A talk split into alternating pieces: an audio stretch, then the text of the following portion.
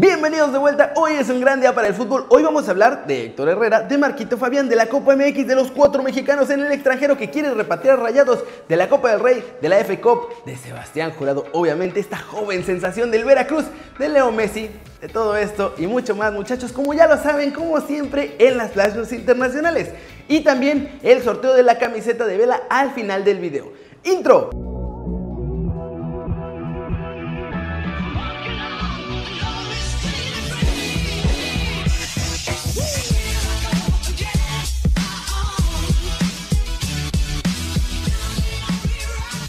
Arranquemos con la Copa MX porque ayer hubo partidos muy importantes y ¿qué creen?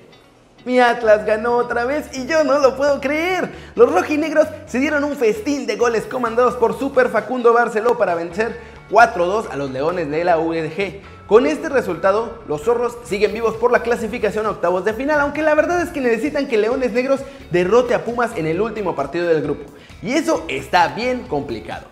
Puebla por su parte también logró un triunfo muy importante ante Tampico Madero por marcador de 3 a 2. Y en el Cuauhtémoc la gran figura fue el Chavo Alustiza que se sirvió con la cuchara grande y marcó un hat-trick con los de la franja. Morelia venció 2 a 1 a los Potros de la UAM en el Morelos con tantos de Rey Anderson Sandoval y de Irben Baby Ávila. Por la UAM descontó Manuel Osorio. Las Águilas del la América derrotaron tranquilamente al Necaxa en el Estadio Azteca y aseguraron su clasificación a los octavos de final de la Copa MX con nueve puntitos tranquilamente, caminando. Además, en este partido se vivió el debut de Nico Benedetti como jugador del América. Así hasta ahora las cosas en la Copa. Hoy juegan Querétaro contra Zacatepec, Atlante contra Tijuana, León contra Cruz Azul y Mineros contra Lobos, así como Cimarrones contra Cafetaleros. Hay que hablar brevemente de la gran sensación en la portería que se llama Sebastián Jurado porque tiene a todos en México impactados con su talento. Este chavito de 21 años del Veracruz ha hecho también las cosas que ya ha convencido a Jaime Lozano para formar parte de la selección sub-22. Pero no solo eso, Jurado también está siendo seguido por el Tata Martino para convertirse en la competencia de Memo Ochoa por un puesto en el tri de todos nosotros muchachos. Y eso sí, la verdad, como todavía lo ve muy chavo, espera convocarlo para el partido ante Venezuela que sería en junio. Y no para los primeros partidos que serán en marzo.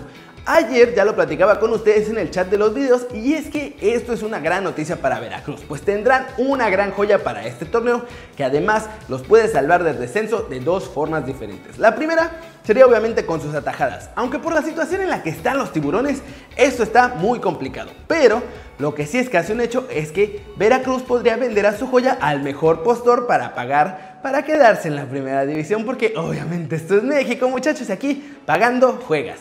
Yo lo que he visto de este muchachón me ilusiona mucho porque por fin, parece que por fin muchachos hay un heredero en el marco del tri de todos nosotros para François Memé. Y vamos a hablar de dos nombres de mexicanos que van a cambiar de equipo pronto.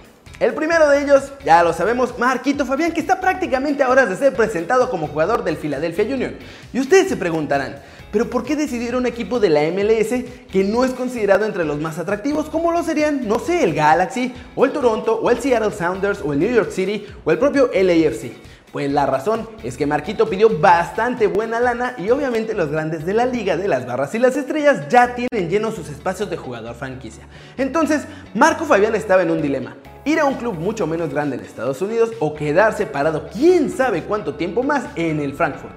Así que obviamente Fabián optó por la primera opción y es por eso que ahora se dirige a la MLS. Pero ojo muchachos, mucho ojo que por lo que pude saber, su idea es tener una buena temporada con el Philadelphia Union para después pasar a un mejor club, ya sea en la misma MLS o en México. Por otro lado, tenemos al más guapo de todos nuestros jugadores y obviamente estamos hablando de Héctor Herrera. Los rumores están a la orden del día, pero casi todos apuntan, la verdad, a Italia. Y ahora, de acuerdo con un reporte que sacó Mediaset allá mismo en el país de la bota, el agente del guapetón ya está negociando con el Milan para que Herrera llegue gratis a San Siro en verano. La cosa no está sencilla para los Rossoneri porque diferentes reportes también indican que Atlético de Madrid, pero sobre todo Arsenal de Emery, porque no tienen mucha lana para fichajes, van a pujar fuerte por nuestro guapetón, porque obviamente este sería un fichaje gratuito. ¿Ustedes cómo ven? ¿Creen que Herrera debería dar el salto a España o a la Premier o que vaya a la Serie A?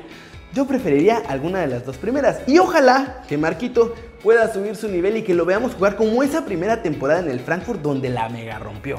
Sí, tenemos que hablar de Rayados porque se trajeron a Miguel Ayón como uno de sus fichajes más importantes, pero la cosa no va a parar ahí. La pandilla tiene toda la lana de defensa y obviamente están dispuestos a invertir peso sobre peso para por fin volver a ser campeones. Y su plan para lograrlo es traerse varios mexicanos que juegan en Europa y la MLS. De hecho, sus objetivos, la verdad, son cuatro. Los primeros dos son casi casi un paquete porque donde va uno lo sigue el otro. Y esos claramente son los hermanos Dos Santos. En Monterrey esperan que Galaxy quiera vender a Gio al final de esta temporada y que ya con el mayor de los Dos Santos en el barrial puedan obviamente convencer a Jonas de sumarse también al club, cosa que es totalmente probable. Estos dos fichajes parecen posibles y la verdad es que no afectan a nadie, pero tampoco me parece que sean muy benéficos para Rayados. Los dos siguientes son muy complicados y eso sí, la verdad, estos dos yo preferiría que se quedaran en Europa. El primero de ellos es Memo Ochoa. François Memé termina contrato en verano y por ahora, extrañamente, no se han escuchado ningún tipo de rumores europeos que lo involucren. Pero Rayados quiere bajarle la luna y las estrellas para que vuelva a la Liga MX. Conociendo a Memo y con todo lo que ha batallado, probablemente se va a mantener en el viejo continente. Y el fichaje casi casi imposible, o totalmente imposible, pero con el que sueñan en Monterrey es el del Tecatito Corona. De hecho, Rayados intentó este mercado que el atacante del Porto llegara, pero no pudieron llegarle al precio. Y ahora va a estar mucho más cañona la cosa, porque Tecatito va a renovar con los Dragones y tendrá una cláusula de nada más 50 millones de euros. Una cifra prácticamente imposible para cualquier club en México. Así que ahí está el plan de los Rayados para el futuro cercano. ¿Cómo ven ustedes? ¿Creen que la pandilla debería estar invirtiendo tanta lana en traer mexicanos de Europa? O quizá con todo ese dinero y con toda esa energía y con toda esa ambición, podrían ponerse a producir jóvenes talentos. No lo sé, me parece mejor idea. Y la bomba del mercado mexicano podría llegar también desde Italia. Y es que precisamente desde allá reportan hoy en la mañana que el Napoli llegó a un acuerdo con Mino Rayola, el agente del Chucky Lozano, para contratarse con este equipo. Eso significa esencialmente que Rayola y el Napoli se pusieron de acuerdo en cuántos años de contrato le van a ofrecer a Irving y cuánto le van a pagar. Algo así como lo que había hecho Valencia con Chicharito. Pero en esta misma sintonía, el Napoli tiene que llegar a un acuerdo con el PSB. Y no la tiene nada fácil, pues solo ofrecen 34 millones de euros. Obvio, los granjeros ya les dijeron que por supuesto que no se los van a vender por tan poquito dinero. De hecho, si los directivos napolitanos se quieren simplemente sentar a hablar del Chucky con la gente del PSV, deben poner por lo menos 40 millones sobre la mesa. Porque sí, los italianos podrán tener ya todo acordado con el agente del jugador, pero si el PSV dice que no lo vende, ningún acuerdo entre estas dos partes va a importar. Así que como ven, ¿creen que Napoli ponga toda la lana que pide PSV o que va a llegar otro club y les va a ganar todo el talento del Chucky? Flash News, tras haber empatado a dos goles, el Wolverhampton sufrió de más para derrotar 3-2 al Shrewsbury Town de la tercera división de Inglaterra, pero en este partido de desempate lograron clasificar a los octavos de final de la FA Cup 2018-2019. El Mónaco anunció este miércoles la extensión de contrato de tres de sus nuevas joyas. Por una parte renovó a Sofiane Diop y a Wilson Isidor hasta 2023, pero por otro lado anunció que el lateral Almicar Silva firmó su primer contrato profesional con validez hasta el 2022.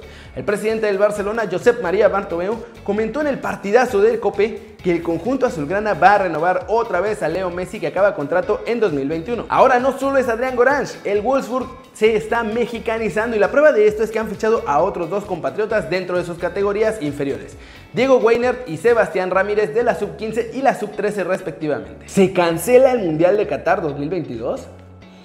Ese es el plan de los Emiratos Árabes Unidos y una consultora británica que está furiosa. El New York Times asegura que la agencia Cornerstone Global Associates ha trabajado con los Emiratos Árabes Unidos en un plan para hundir a Qatar, uniéndolo con el terrorismo y así poder quitarles el Mundial de Fútbol. ¿Por qué? Pues esencialmente porque están ardidos, porque en principio la firma inglesa le ofreció sus servicios a Qatar para tirarle basura a los otros países y así trabajar juntos, pero como me lo mandaron por un tubo, decidieron entonces tirarles con todo a ellos. De hecho, Cornerstone reveló ciertos planes del Golfo para tratar de destruir mediáticamente a sus competidores en la candidatura por albergar el Mundial. Y bueno, ahora la cosa está muy tensa en Medio Oriente, así que habrá que ver cómo sigue todo esto, porque para quitar un Mundial es muy, pero muy complicado. ¿Ustedes creen que se lo puedan quitar a Qatar?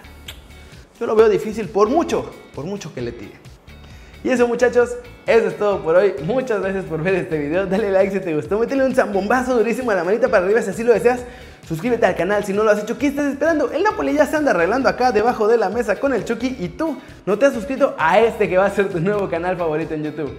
Dale click a la campanita para que marca personal a los videos que salen cada día. Yo yo soy Kerry Ruiz y como siempre, nos vemos la próxima. Chao, chao.